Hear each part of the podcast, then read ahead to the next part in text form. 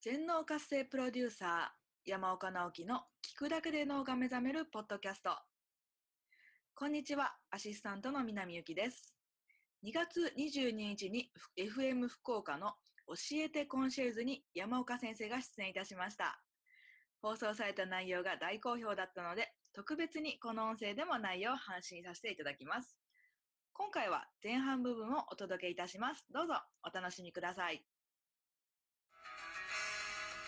曜日午後1時を回りました。皆さんこんにちは。今村敦子です。この時間からお送りするのは西日本シティ銀行教えてコンシェルジュ。今よりももっと賢く暮らせる暮らしのすべをその道の達人コンシェルジュにお越しいただき聞いていく30分です。さあ今週来週のコンシェルジュは個人的にも興味津々です。テーマはこちら。脳のメカニズム脳トレで脳を使おう。コンシェルジュは全脳活性プロデューサー山岡直樹さんです。よろしくお願いします。はい、よろしくお願いします。はい。山岡さん、はい。この全脳活性プロデューサーってどういったお仕事になるんですか？そうですね。まあよく一口に脳トレというとね、計算とか記憶とかそういう力を上げると思いますけれどもえ、脳っていうのは働きで言いますと直感とかひらめきのイメージとか、いろんなストレスとか感情が乱れた時にすぐにそれを取り戻す力とか、あと脳幹っていう脳の内側になりますと全然目に見えないところですけれども体調を管理したりとか消化吸収をちゃんとやってくれたりとか生きるために必要な全ての機能をコントロールしてくれてますよね。ですので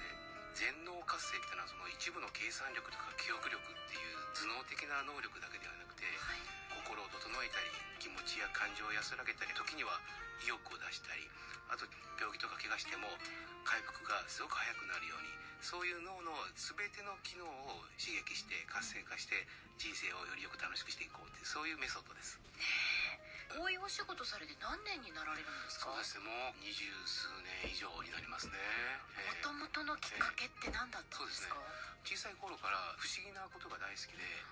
例えば超能力みたいなものですとかあと中国の気候士が手も触れないんで気を送るだけですごくいろんな人の病気を治したりするとかそういう番組とか本を読んでてわ人間の能力ってすごいなと思って。でも実際に使ってる能力っていうのはほとんどの人はいわゆる一般的な力だけだけどもひょっとしたら潜在能力っていうのをね引き出すといろんな人が思いだけでねいろんなものを作ったりとか直したりとかどんどん引き寄せたりとかきっとできるはずだと思ってて。それで小さい頃からそういうのが大好きで研究してたんですね。へえそれから？どんなそれからまあ大人になっていろんなセミナーに今度は自分で行くようになっていろんなところに行きました。瞑想の会だとか気候を習ったりあと記憶力とかイメージトレーニングとか行ってる時に右脳開発の世界的な権威の七田誠先生の本を読む機会がありましてはい「超右脳革命」とかですね「赤ちゃんはみんな天才」っていう本なんですけれどもそれを読んだ時に私が前からずっとやりたかったこととかこういう不思議な能力は全部右脳のパワーにあるっていうふうに書かれてましてそうか右脳だと思ってなるほどということでその時に今まで自分でいろんなことを習ってきたことが全部脳に集約したんですね。脳だったんだしかも右脳だったん右だ脳からっていう最終的にはこう右脳から脳幹官能とかですねそういう脳全体の中の方に入ってくるんですけれども不思議な能力ね未来予知能力とかねそう病気を治すヒーリング能力とかですねいろいろあるんですけれども脳を鍛えることでさまざまな人の中に秘められている潜在能力を引き出すことができるっていうことに気づいてそこからですね。で右脳って話出ましたけれども、はい右脳と左脳に分かれるって考えていいんですよね。そうですね。一番脳の外側の大脳っていうのは2つに分かれてますね。右脳左脳ってあって左脳っていうのは計算とか論理ですね。あと物事を分析したりとかとっても理性的に動くのそして言葉で動くので言語脳と言われたりしますね。これがよく言う従来の能力ですよね、ですので、まあ、左脳を鍛えると確かに計算力とか分析能力とかねそういったのは上がってくるんですけれどもただ左脳ばっかりだとコンピューターでもできる仕事なんですね。なるほど。ただ人間は左脳を使ってる人が多いで多いですね。すよねいろいろなね脳の診断をされる方のデータですと実際の脳の使われてるところを MRI で分析すると現代人の7割以上は左脳優位って言われてますね。か。はいじゃあ右脳はどういう働きをしてるんですか、はい右脳っていうのはイメージ脳ということで直感力とかインスピレーションとかいわゆる感性ですね、はい。そして競争とか対立っていうのはこう左脳が得意なんですけれども右脳は調和とか一体感共振共鳴ですね。そして未来とか過去に憂いを飛ばしたりとかくよくよ後悔するんじゃなくて今ここに集中しているのが右脳の特徴ですね。じゃあそのあまり使ってない方を活性化させるとどんな風になっていくんでしょうか、普通ですと現状でこのままじゃもう無理だとかね例えば目標が達成できないとかあるいはお金がなかなか儲けられないとか現実のところから判断してしまう左脳を使うと。でも右脳は一旦今の現実は置いといて一体絶対自分がどうなりたいのか一番自分がワクワクする未来ってどんなんだろうかってイメージをするようになると不思議なことにネガティブなイメージをするとネガティブになるんですけどポジティブでワクワクするイメージをするといろんな脳のところが活性化してくるんですね。そうすると今まで思いつかなかったやり方をパッとひらめいたり思ったりとかあと人に何かを伝える時は相手の気持ちを汲み取ることがやっぱり右脳ができるので本当はこうなんじゃないの？とかですね行くのでお仕事の商談もそうだけれども親子関係とかですね子育てとか右脳を使うととってもお互いが楽しくそしてワクワク楽しくなる方向に自分自身を導いていくことができるようななるほど。右脳を今までよりちょっと活性化させると上手に左脳も使ってバランスが取れてくる。ね。ねで自分の心のバランスも取れてくるような感じがあるんですねで自分の中で左脳派なのか右脳派なのかって診断できる方法があるらしいですね。ね。ええ。どんな風にしたらいいですか、ええ。よくセミナーでもやってるんですけれども、はい。自分の両手を出して両手出しました。えーもうリラックスしてねちょっと開いてプルプルプルっと振っていただいて何も考えないで両手をバッと組みますはい両手を指と指を絡めるってことです絡めねるんですねはいはい、組みましたはい組んだうん親指が見てほしいんですが、はいどっちの親指が上側にあるか、えっと私は右の親指が上側にありました。あわかりました、はい。そうするといわゆる左脳の方を普段よく使ってらっしゃる方ですね。右の親指が上だと左脳、はい。左の親指が上だと右脳を使脳ってい指タイるプ、えへー。これは有意脳っていう考え方がありまして、運動神経っていうのは例えば左手左足を動かすのは右脳の運動神経が動かします。そして右手右足っていうのは左脳の運動野が動かしてるんですけれどもついつい何かをするときにどちらかいつも優先的に使う方があるんですね。玄関で靴を履くときに左からいつも履くとか右から履くっていうのは結構その人決まってるんですよね。どちらかを優先にさせるっていうことで仕事中だとやっぱりどうしても言語的なものとか分析とかしっかり時間管理ってなると左脳を優先させるっていう方は何かをするときに右側の手もしくは足あるいは目っていうのを動かしていくんですね。なので左脳を働かせてるってことになるんですか？今組んだのも一つの例でね、ええ。親指がどちらかということで割とこうよく使う方を上側に出すとかね。はあ。とは腕を組む時にどちらを上にするとかね。腕を組んだら左が上でした。そうするとこの腕を組んでる時っていう例えばどういう時に腕を組んだりします？考えたりするうん時、、そうですね。考えたりとか何か人の話を聞いたりとかする時。ですね。その時は右脳を使ってるのでイメージで考えるんですね。はあじゃあ私は左脳だけではなく右脳も使っているってことなんですね。まあもちろんどちらかがオンでどちらがオフっていう感じではなくてどちらもさ使ってるんですけれどもより優位に使うのは物事を感じる時にはイメージなので分析する考え方よりもイメージではこうなったらどうだろうか。うん。今度はこういう話をしたらどうだろうか。っていう時にこう見えるビジョンだけじゃなくて感情ですとかなんかあそれだとワクワクするなとかね。そっちの方を優先させてらっしゃるなるほど。皆さんも周りでちょっと腕を組んだりしてねちょっとチェックしてみるといいかもしれませんね、西日本シティ銀行教えてコンシェルジュ。今週は全脳活性プロデューサー山岡直樹さんをお招きしていろいろ脳の活性法を伺っています。ここからはあまり使われてない右脳を活性化すると脳のバランス、まあ、人生のバランスも取れてくるということでいろんなメソッド、まあ、来週もお伝えしますがその中でまず今日はですね香りが関係するという話なんですけど。脳っていうのは五感からの刺激で活性化をすることができていろんなね方法があるんですけれども中でも香りっていうのは脳の一番内側にある感脳そこに刺激を直接送ることができるんですね。音とかですねあるいは見てる光景っていうのは一旦判断が入るので好きじゃないなとか思うとそれ以上あんまり刺激が入らなくなるんですけれども香りは好き嫌い関係なくグッと脳の中心しかも生きるために必要なところの脳幹の上部の感脳を刺激するので直直接しかも速攻的に脳全体そして体全体にその効果が及んでしまうんですね。じゃあ自分の中ではもう無意識レベルで及んじゃうってこと無意識レベルなんですかなんですねですのでそこに香りを意図的に取り込むっていうことをやることによって極めて短時間でほんの数秒なんですよ。それで脳を活性化したりとかあるいはイライラしている状態から一瞬ですごいリラックスできる状態に持っていすることができますし。はあ。ただ香りと一言で言っても、どういう香りを嗅いだらいいんですか、絶対的におすすめなのは天然の香油なんですね。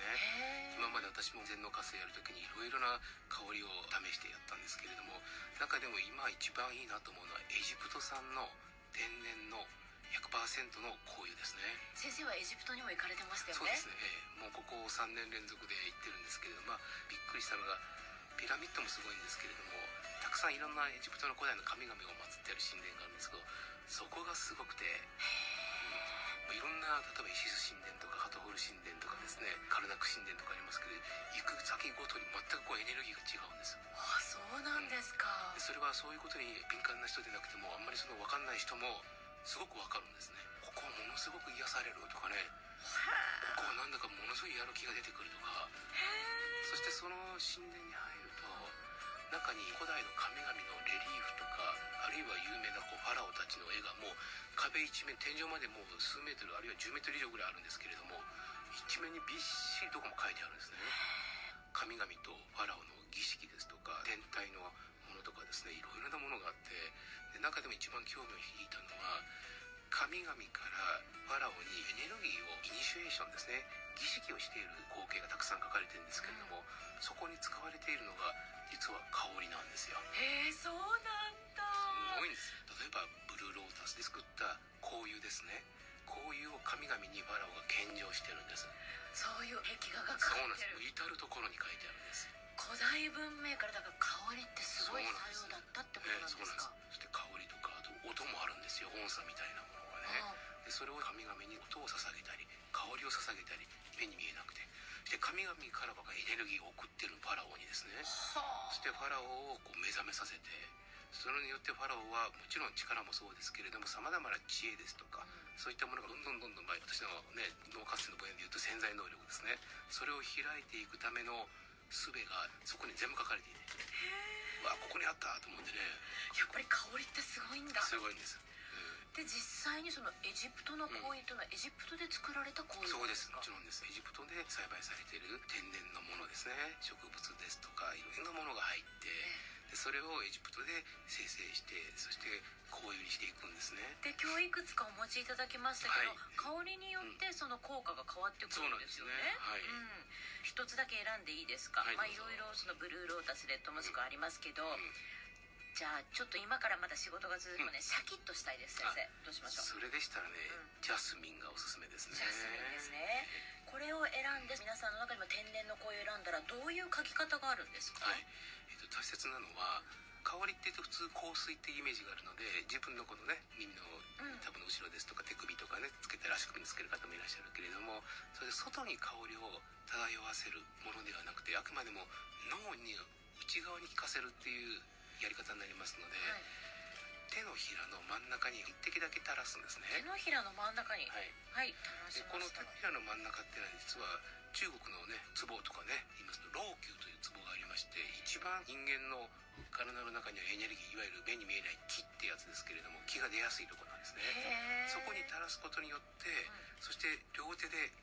手を合わせてこうこすります。はい。一滴垂らしてこすりました、そうするとこの気を発生させる時っていうのはこの手をこすってやっていくっていうのが最初のステップになるんですけれどもまたそこで手を広げるとはい。自分の木とそのエジプトの香油がミックスされた何とも言えないめちゃくちゃいい香りがする。そうでしょ。そう状態を作り出す。もちろん香りだけでももちろん素晴らしいんですけどそこにさらに一手間加えるというか自分の木を加えることが大事なんですね。はそうすることでこの両手でお花の形を作るようにして、ゆっくりとできればちょっと目を閉じてスーッと嗅いでいってそして嗅いでその鼻からね入った香りは脳の一番奥にダイレクトに注がれますのでそして脳の中心部には肝脳があってそこに視床視床下部とか消化体とかもう人間のあらゆる機能をコントロールする一番大事なところが全て脳の真ん中に集中してますのでそこにこの香りと木のエッセンスを注ぎ込んでいく。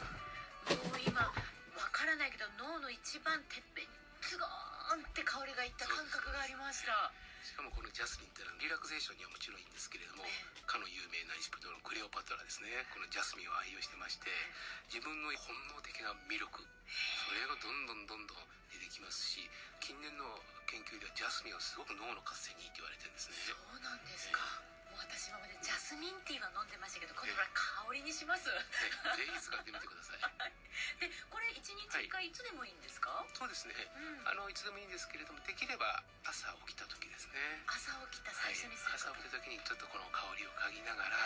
おすすめしたいのはどんな風な一日にしたいかっていうことをイメージするっていうことですね。そうするとイメージって目に見えないんですけれども実はものすごく影響を与えててその日の一日が朝起きた時にああ嫌だな今日も行かなきゃいけないしあの人に会うの嫌だなと思ってイメージしていくとそのイメージした通りになんだか嫌だなって一日になってしまう。ところが昨日までのことは一旦置いといて今日はとってもいい日になると。嫌な上司だったかもしれないんだけど今日なんかとってもいい人でスムースにコミュニケーションできたり体調もとっても軽くてなんだかいろんな仕事もスイスイ進んだりとっても楽しい出来事も起きたりして本当にいい一日が今日は迎えるよと思ってイメージすると脳っていうのは動き始めるその方向に。それに香りはすごく効果的ということですはい。ねその時演出でね。ね脳をまず内側はいそしてイメージすることによって全体に広がっていきますんで。ですね。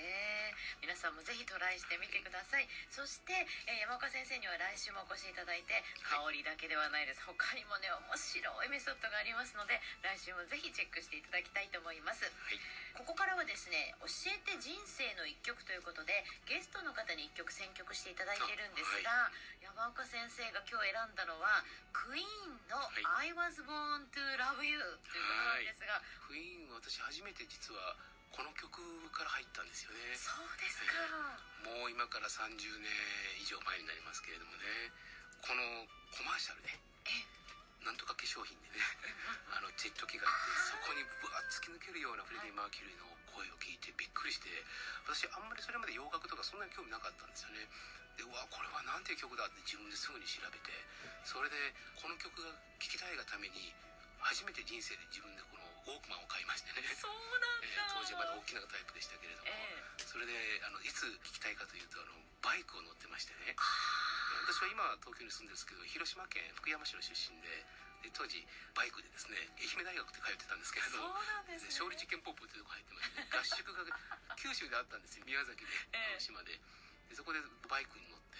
ウォークマンからですね大ボリュームで「アイバズ・ボン・トゥ・ラビュー」を流してこの九州の高速道路をぶっ飛ばしてたんですね。はあじゃあもうその時の記憶が蘇ってくる。そうです。じゃあこの曲聴きながら今週はお別れです。山岡直樹さんまた来週もよろしくお願いいたはいよろします、しくお願いします